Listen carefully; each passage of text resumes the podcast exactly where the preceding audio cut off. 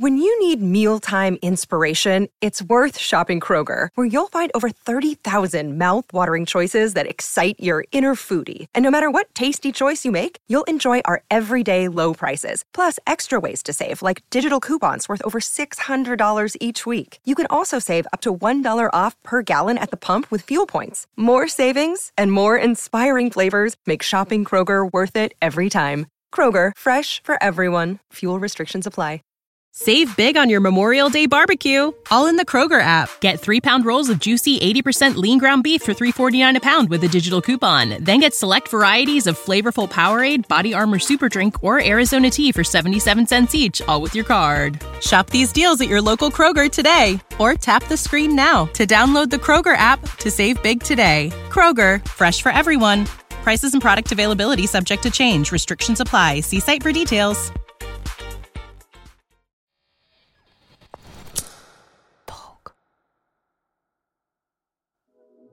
О боже, мне надо придумать философию, ДНК, вот это все, я как это вообще рожу. Людям очень нужно, чтобы с ними разговаривали. Открытость бренда сейчас это must-have. Моя аудитория не 13-летний мальчик. Что я буду с ним на «ты»? Я не спрайт продаю. Вот у тебя помидоры бычье сердце, и не надо привирать и говорить, что это какой-нибудь сложный голландский сорт.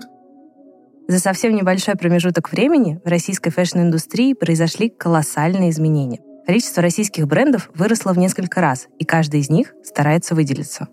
В то же время мы как будто чувствуем усталость от огромного количества контента, который обрушивается на нас ежеминутно. Тексты, фотографии, видео. Заинтересовать покупателя в таких условиях – задача не из легких. Как же тогда брендам быть заметными и интересными? Я Алина Малютина, журналист, автор телеграм-канала «Тим». Десять лет пишу о российских брендах для различных медиа, об их успехах и проблемах. А еще сама их ношу, более 90% моего гардероба как раз вещи отечественного производства. Это второй эпизод подкаста студии «Толк» и компании «Ла Мода» «Одеть надежду». В нем мы исследуем ДНК отечественных брендов и с надеждой смотрим в будущее российской моды.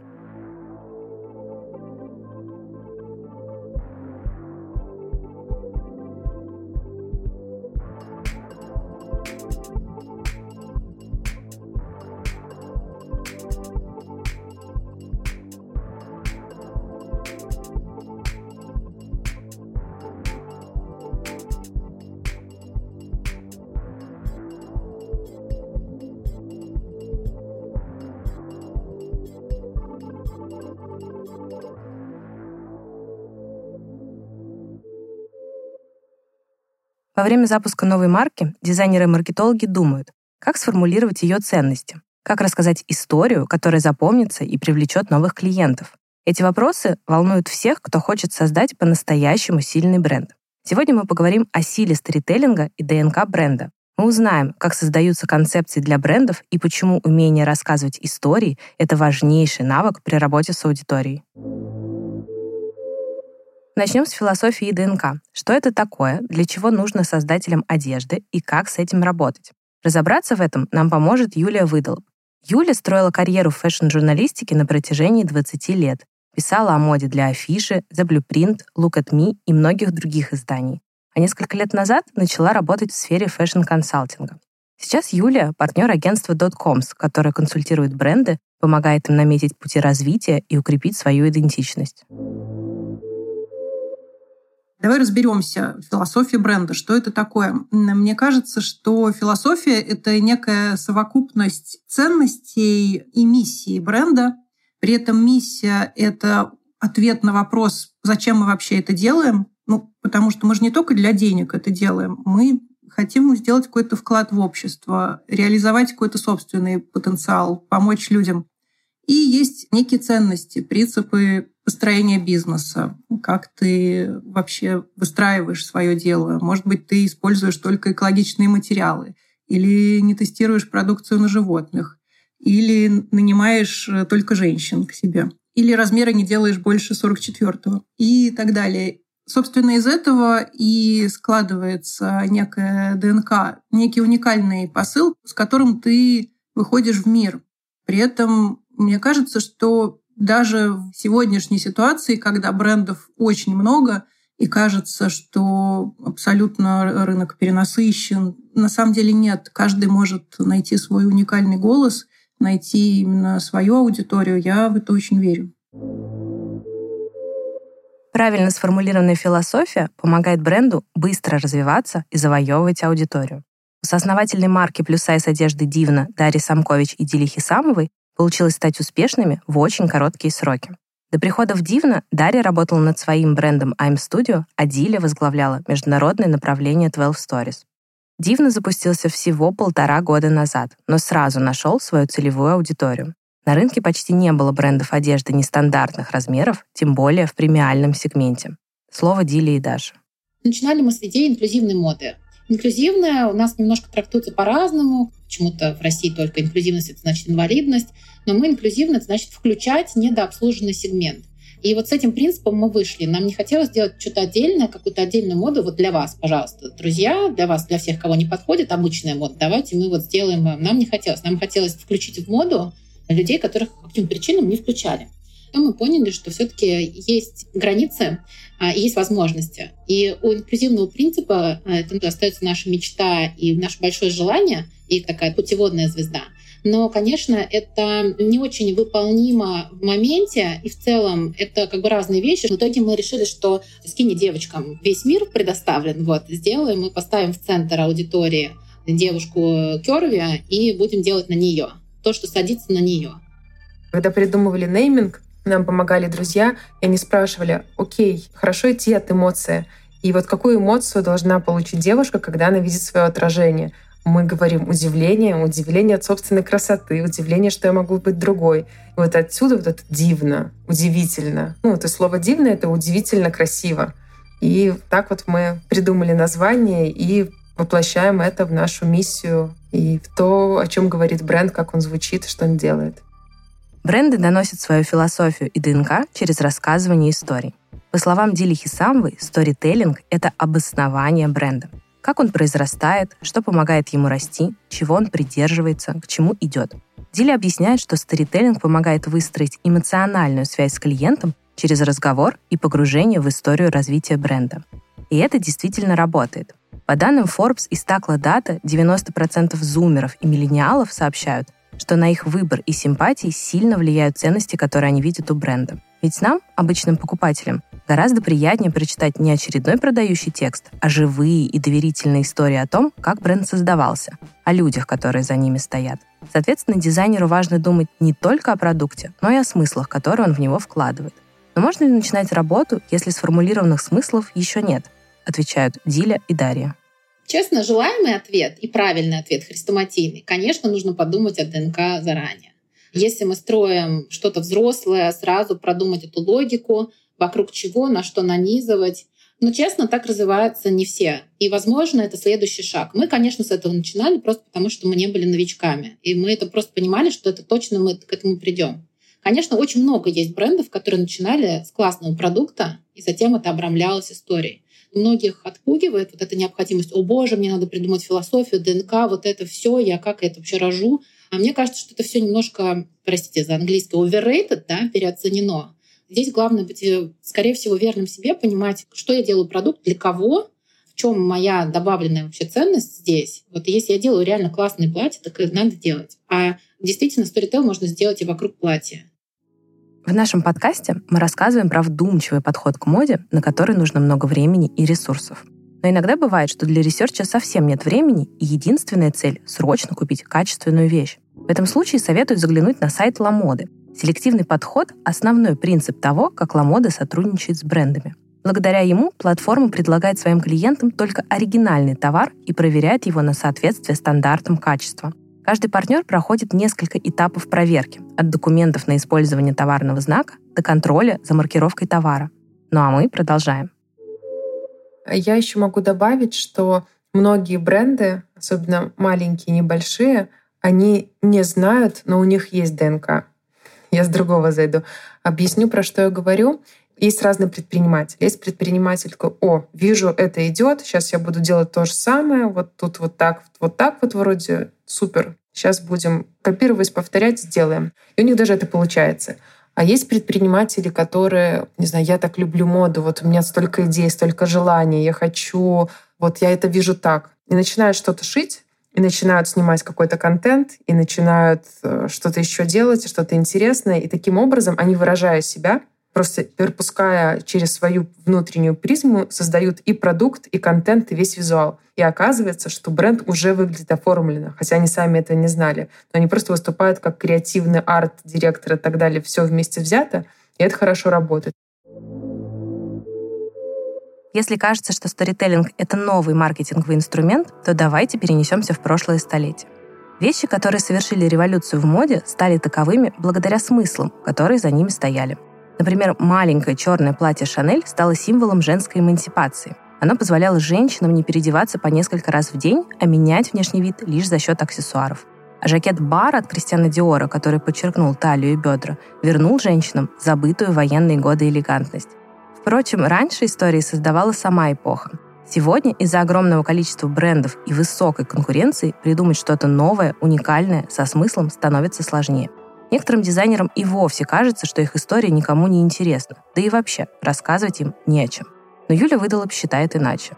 Мне кажется, всегда есть про что рассказать, ну, потому что бренды и продукты делают люди, а нет такого человека, про которого нечего рассказать. Поэтому то, что люди делают, это абсолютно всегда будет уникально. Я очень в это верю.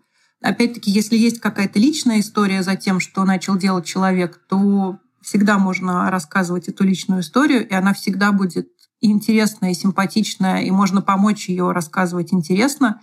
Если это некий такой бизнес по расчету, что тоже абсолютно окей, вот там я вижу незанятую нишу, я хочу в нее зайти. Здесь тоже можно придумать э, некую историю, которая будет за этим брендом стоять. Опять-таки, если это не просто массовый продукт, который закрывает определенную потребность ты решила сделать 10 э, тысяч свитшотов, продавать их на Wildberries. И здесь, наверное, ну, особый никакой сторителлинг не нужен. Просто нужно уметь работать с маркетплейсами и понимать тоже свой сегмент и ценовую категорию. Если это нечто большее, особенно если это какой-то сегмент middle, upper middle, то есть не продукт первой необходимости, что требует маркетинговых усилий, то всегда, всегда можно придумать, что про это рассказать. Самому с помощью специалистов тут уже как кто умеет. Рассказывать истории можно по-разному. Например, Гей-31 сделал своей фишкой истории путешествий.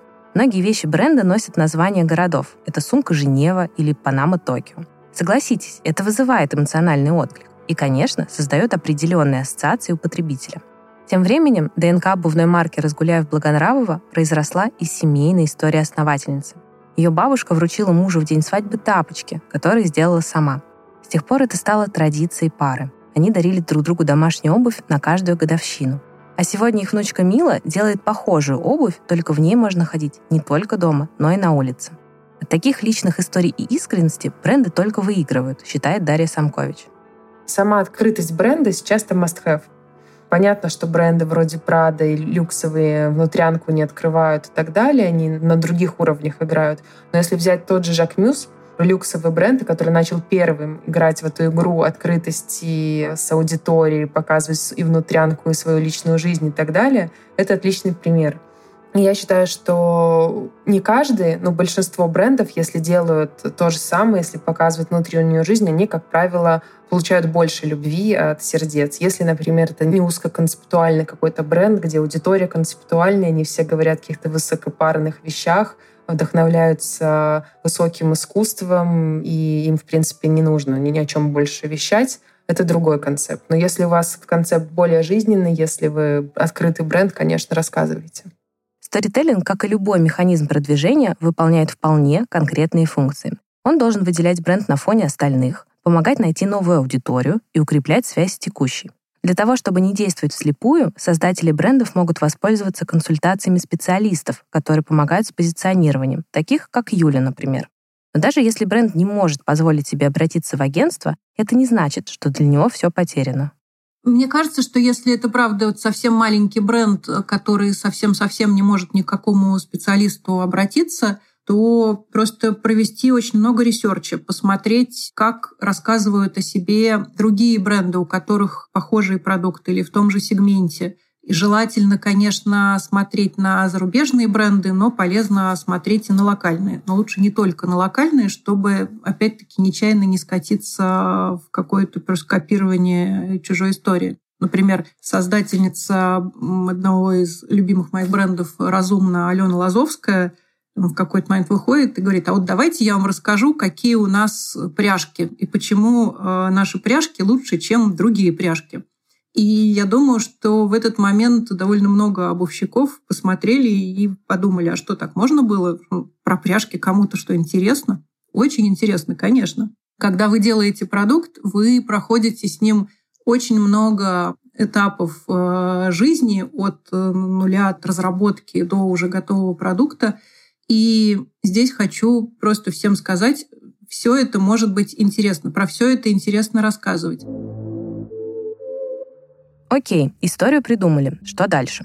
Я как человек, который рассказывает истории про бренды на разных площадках, от традиционных медиа до телеграмма, вижу, что потребление информации сильно изменилось. Раньше какой текст не напиши, например, о том, как бельевой бренд Рианы стал самой успешной компанией по версии Time, он набирал сотни тысяч просмотров. Сегодня такие кейсы встречаются реже. В Телеграме лонгриды тоже не самый популярный формат. Если отбросить долгий и сложный разговор о том, как тексты в целом попадают на глаза читателей, то есть еще одна причина. Возможно, им теперь все это не так уж и надо. Многие устали от того количества контента, который ежеминутно валится на них с разных площадок. Поэтому сам контент идет в сторону упрощения. Даже важные новости теперь доносятся просто одной строчкой. Как в этих условиях рассказывать о себе и где? Какой формат выбирать? Тексты, фотографии или видео? Дили считает, что выяснить это можно только методом проб и ошибок. Здесь нужно понимать, где ваша аудитория находится. Мы это делали через тест. Например, я понимала, что у нас аудитория чуть более взрослая, просто в силу сегмента, его цены, стоимости и в силу того, что есть еще размеры, есть еще возрастные истории. Поэтому здесь мы понимали, что наша девушка будет текстовые каналы воспринимать и читать. Скорее всего, она интересуется, и особенно когда мы на нее посмотрели. Мы начали тестировать Telegram. Плюс понятно, что запрещенная соцсеть — это как бы первоисточник, с этого начинают все бренды. Это фактически как сайт. Не иметь его бренд позволить себе не может. Сейчас я вижу, как растет YouTube, как растут шорты в YouTube, и э, YouTube набирает обороты. YouTube тоже демократизировался. Я помню, что раньше там один выпуск на YouTube стоил, там, не знаю, там, по 300 тысяч рублей. Ну, понятно, что не каждый молодой бренд при всех остальных затратах там, маркетинга. Это я говорю, там, не самую великолепную серию. То сейчас, когда с появлением шортс, ты можешь выдавать свой контент, если ты нативен, интересен, и куча брендов делают за ноль контент, просто будучи как в ТикТоке, да, будучи очень натуральным, естественным, вот этот нерв и вайп неся. Поэтому, опять же, я здесь просто скажу, что здесь вопрос тестирования площадок. Для того, чтобы проверить собственные гипотезы и убедиться в том, что стратегия выбрана правильно, создатели Дивна постоянно общаются с подписчиками напрямую в соцсетях. Они отвечают на вопросы, собирают фидбэк и прислушиваются к нему во время работы над новыми коллекциями. Подобный диалог помогает бренду создать крепкую связь с аудиторией и стать для нее чем-то большим, чем просто производителем одежды. Юлия Выдолоб считает, что внимательное отношение к своей аудитории, учитывание ее потребностей и искреннее стремление ее заинтересовать обязательно принесут результаты даже в эпоху перенасыщения контентом. Я не верю, что люди устают. Если честно, людям очень нужно, чтобы с ними разговаривали, и если ты не будешь разговаривать со своими клиентами, своими покупателями на своих площадках, то это сделает просто кто-то другой. Поэтому я считаю, что с людьми нужно разговаривать. Другой вопрос, что при этом хорошо бы быть интересным собеседником и делать так, чтобы они просто от твоего рассказа не уставали. Потому что уставать они могут э, просто от того, что контент неинтересный. Поэтому здесь все современные инструменты в руках марок абсолютно. Это и картинки, и видео, и какие-то необычные заходы, которые, например, бывают у марки «Разумно», и какие-то сюжеты, которые только вы можете рассказать, и больше никто другой не может. Главная проблема, с которой, по мнению Юли, может столкнуться локальный бренд в своем сторителлинге, если изначальный посыл не четко сформулирован и сама команда не понимает собственную ДНК. К счастью, в российском бизнесе есть множество марок, которые показывают, что они точно понимают, что делают. Неожиданный такой кейс. Мне очень нравится марка «Предубеждай». Мне кажется, что через абсолютно нестандартную, очень яркую, очень характерную коммуникацию бренду действительно удалось отстроиться от конкурентов в той же нише. Как мы понимаем, в нише бьюти-продуктов, продуктов для ухода за телом довольно много всего. Мне кажется, бренду удалось действительно занять свое какое-то очень уникальное место через то, как он проникнут некой ностальгией в связке еще с чувственностью, с элементом мистики, с э, элементом некой даже элитарности, потому что там в шапке профиля у бренда написано «тебе не понравится». Мне все это страшно нравится как раз.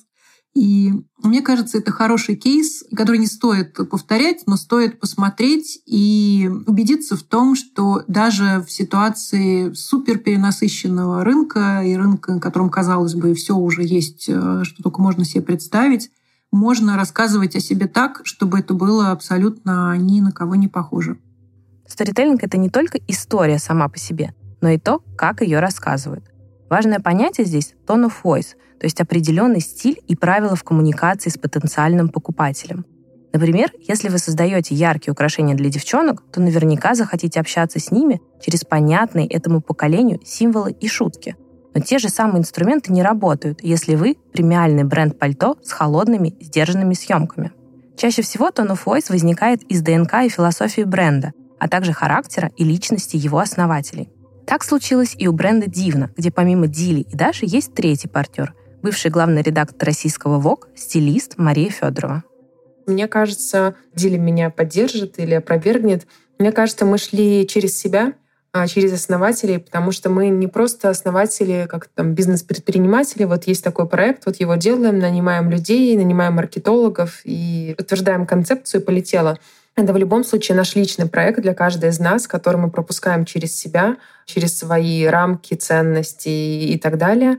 Поэтому в Дивно, конечно, очень много отголосок наших характеров, в том числе и Машиного, такого яркого, дерзкого, звонкого и экспертного, моего экспертного характера и тоже веселого, отдельной серьезности, но при этом легкости. Поэтому мне кажется, как-то так. Диль.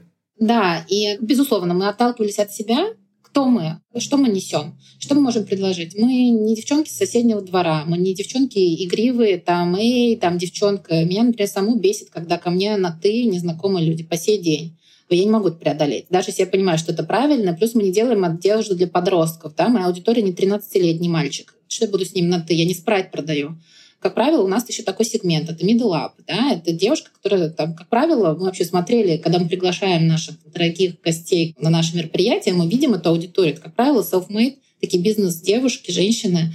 И, конечно, они требуют уважения. И мы понимаем, что наша роль для них — это эксперт, это не назидательный старший сестра, да, может, не обязательно старший, но просто более экспертный в этой области, но не зануда, и мы не сдвигаем эту границу. Мы близки, мы товарищи, мы подруги, но мы не соседушки. То есть здесь было важно понять, кто мы, как мы хотим, и при этом понимать, на кого же, кто наше ядро аудитории. Вот на, как бы на пересечении этих множеств рождается этот тон of voice, с которым ты с клиентом общаешься. Уникальность и аутентичность — главное преимущество локальных брендов перед корпорациями. В отличие от глобальных брендов, которые ориентированы на массовый спрос, локальные марки могут предложить по-настоящему авторский и креативный продукт. Но даже самые небольшие и локальные бренды должны идти в ногу со временем и обращать внимание на тренды.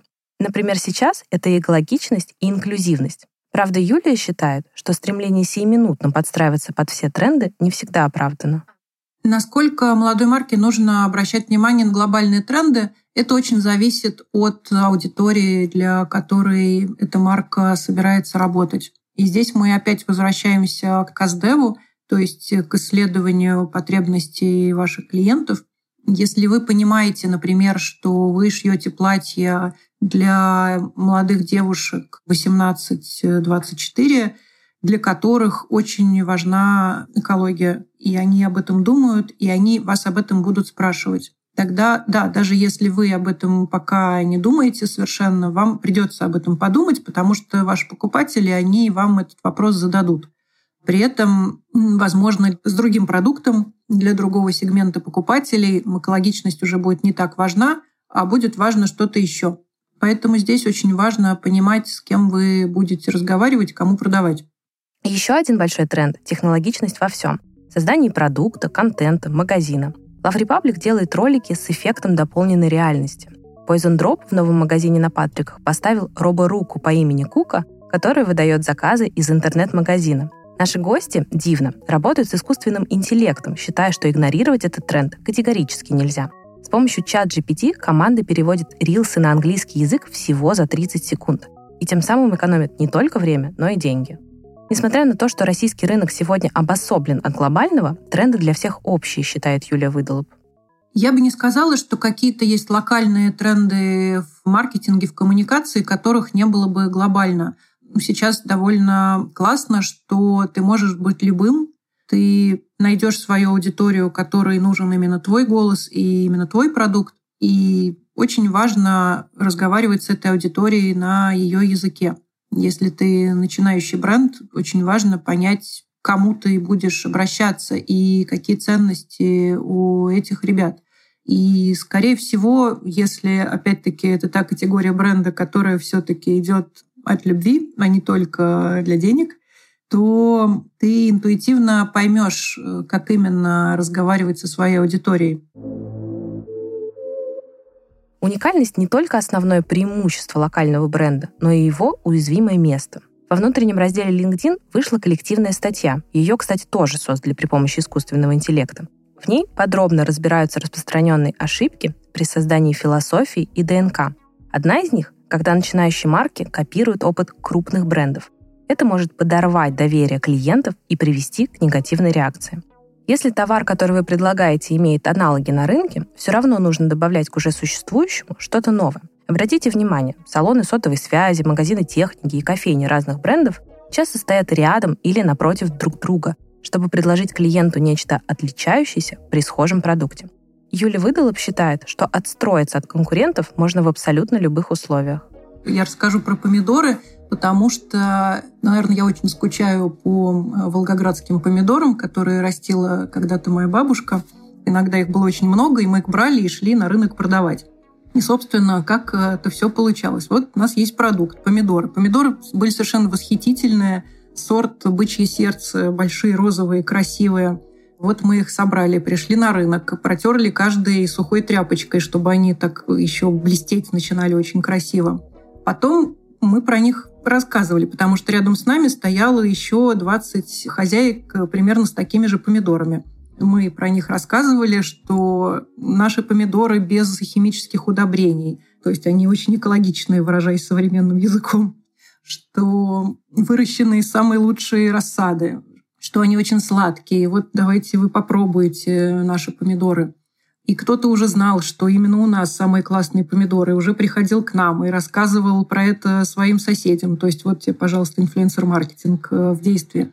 А мне кажется, что вот эта история про помидоры, она применима абсолютно ко всему. У вас есть продукт, э, вы думаете, как про него рассказать, и что в нем уникального, и чем он не похож на продукты ваших конкурентов.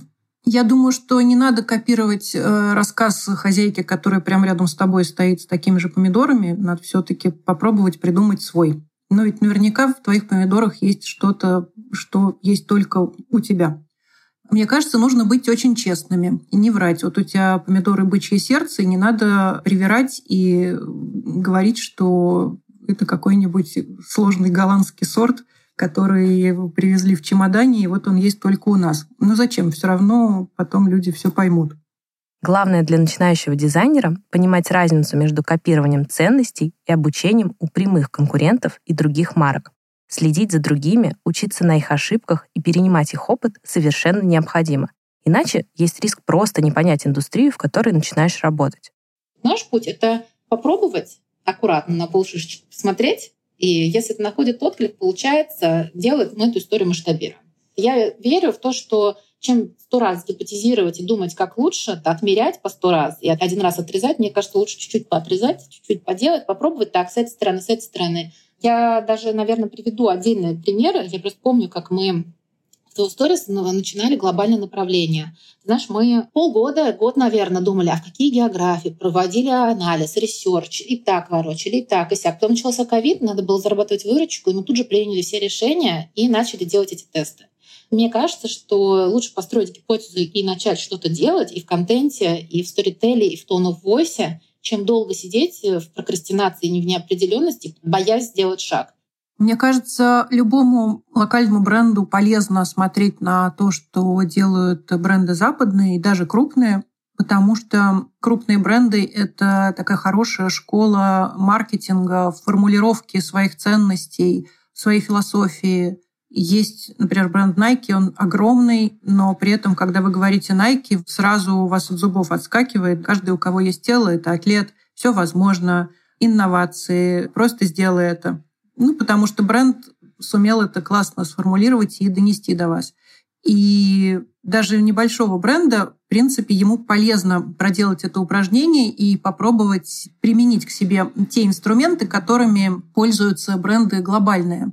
Тот же Nike, как он работает с инфлюенсерами, что он делает для того, чтобы рассказать о себе, как он формулирует в одну емкую фразу миссии, ценности огромной компании – мне кажется, полезно попробовать поупражняться и проделать это самому, даже если ты там, только начинаешь свой путь как фэшн-бренд. Но при этом мне кажется, что то, как растут небольшие и средние западные бренды, это тоже может быть очень полезно. И инструменты, которыми они пользуются, тоже могут быть применимы и здесь, потому что, по сути, Маркетинг, он и такой очень древний инструмент, и он в целом сводится к одному и тому же. У вас есть продукт, вы понимаете, что в нем классного и уникального, и вы так или иначе про это рассказываете. Ну и, конечно, бренд держится не только на своей философии. Качество, объемы производства, сильная команда — это все по-прежнему очень важно для того, чтобы конкурировать с другими. Строго говоря, помидоры должны быть и правда вкусными. На самом деле ДНК, если оно, опять же, не происходит из вашего внутреннего вдохновения, из души и так далее, ну, придумайте. Ну, как то же самое, как создаются сказки. Как писатель пишет сказки, он ее выдумывает. Где-то ходит по улице, увидел что-то интересное, записал собирательный образ. Увидел в кафе какого-то персонажа, старичка смешного. Он говорит, о, крутой персонаж, я его в книгу себе возьму. Также и для вашего бренда. Обращаюсь уже к слушателям. Придумывайте истории, придумывайте, создавайте их как писатели. И не высасывайте из пальца и не сидите, что «а как же вот оно должно ко мне как-то прийти». Садитесь, придумывайте, вы выбираете сценарии, вы выбираете разную фактуру, смотрите за брендами, Pinterest в крайнем случае прекрасный источник. А сейчас еще эти есть нейронные сети, которые за вас все напишут. Ответ один — пробуйте и делайте. Просто пробуйте. Нету ни одного универсального ответа и универсального совета на эти вопросы. А как это? А как то? А если то-то это так? А вдруг не получится? А вдруг это не поймут? А вдруг это не захотят? То есть вот эти вопросы просто их нужно выкинуть из головы, пойти записаться. Сейчас огромное количество курсов, лекций, подкастов, которые дадут хоть какое-то понимание, куда идти, чего делать, а дальше просто делайте. Это, наверное, мой совет. Подведем итоги. Создание философии своего бренда, поиск его ценностей — это сложная, но необходимая задача. Без четкого понимания своей миссии и уникальности бренду будет тяжелее попасть в целевую аудиторию, завоевать ее доверие и отстроиться от конкурентов. Как только вы поймете, что, зачем и для кого вы создаете, вам будет легко адаптировать под себя тренды, а главное — создать грамотный и цепляющий сторителлинг — из разговоров с Юлей, Дилей и Дарьей мы можем сделать вывод, что несмотря на то, что современный человек буквально утопает в контенте, он по-прежнему нуждается в искренних и живых историях. Рассказывайте о себе и своем бренде. Пробуйте разные платформы и форматы. Прислушивайтесь к обратной связи. А главное, не бойтесь ошибаться. В следующем эпизоде мы поговорим о том, как бренду продвигаться в соцсетях. И сложнее ли это сегодня, чем несколько лет назад. Узнаем у экспертов, какие площадки наиболее эффективны, как выбрать блогера и оценить результат от размещения, а также выясним, что бренду дают коллаборации и как их правильно организовать. Это был подкаст «Одеть надежду» от Ламоды и студии «Толк». Над подкастом работали ведущая Алина Малютина, редактор Карина Миленина и Мириам Комиссарова, монтаж и саунд-дизайн Геа Катанов, продюсеры Полина Иванова и Вика Кузнецова. До встречи! Вы знаете, вообще весь путь Мне кажется, в бизнесе и фэшн не исключение. Это тестирование и обучение. В целом, я могу сказать, что практически, мне кажется, внутрянку э, из нашего опыта э, знать всегда интересно. И как, э, с чего начиналось, и у какой бабушки ты был, и какую ткань ты где выбирал, и как создавалась эта коллекция. Это всегда интересно, это всегда дает что-то дополнительное, а, а не просто вещь. Вот. Сейчас эм, ну, это очень сильно это очень сильно влияет.